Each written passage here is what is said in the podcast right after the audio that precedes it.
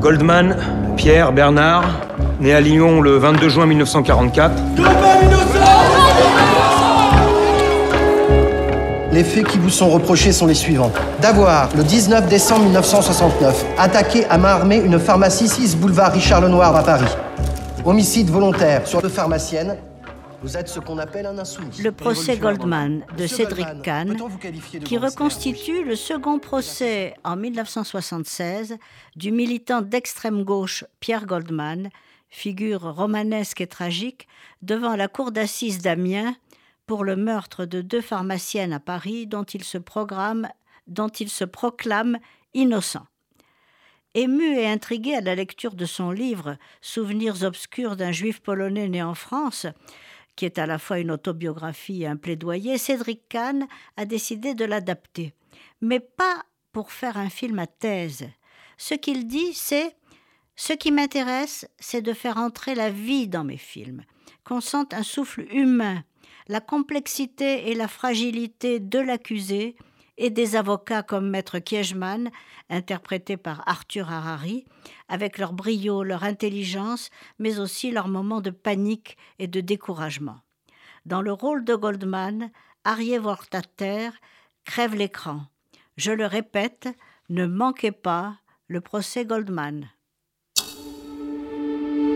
J'ai appris un truc avec mon premier mariage, parce qu'un mariage réussi, ça se réveille pas. Ça devrait pas. Ça doit pas être qu'une corvée. Ça doit rester quelque chose qu'on attend avec impatience. Fanny? Fanny Moreau? Woody Allen adore la France, qui le lui rend bien.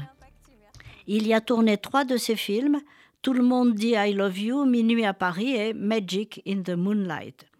Il réalise cette fois un film à la fois en France et en français, son cinquantième long métrage. Moi j'étais un peu inquiète, mais il est excellent. C'est l'histoire d'un couple qui se défait, le couple de Fanny et Jean qui semble pourtant idéal. Une vie professionnelle enrichissante, un magnifique appartement et un amour qui semble passionné comme au premier jour. Pourtant, Fanny a la désagréable impression d'être une femme objet. Et lorsqu'elle croise par hasard Alain, ancien camarade de lycée, elle est aussitôt chavirée et a l'impression de revivre.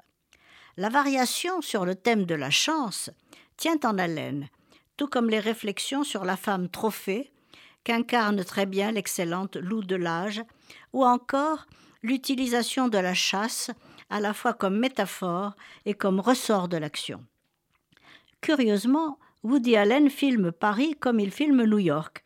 Les promenades des jeunes gens dans les parcs évoquent irrésistiblement Central Park.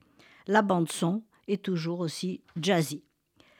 Il a voulu que le jeu des acteurs soit très théâtral pour renforcer le discours sur l'honnêteté et les apparences et pour accentuer l'ironie omniprésente.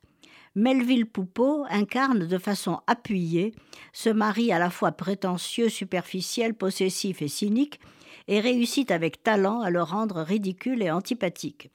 Quant à Valérie Lemercier, elle est géniale, en belle-mère idéale, qui passe de l'admiration pour son gendre à la suspicion.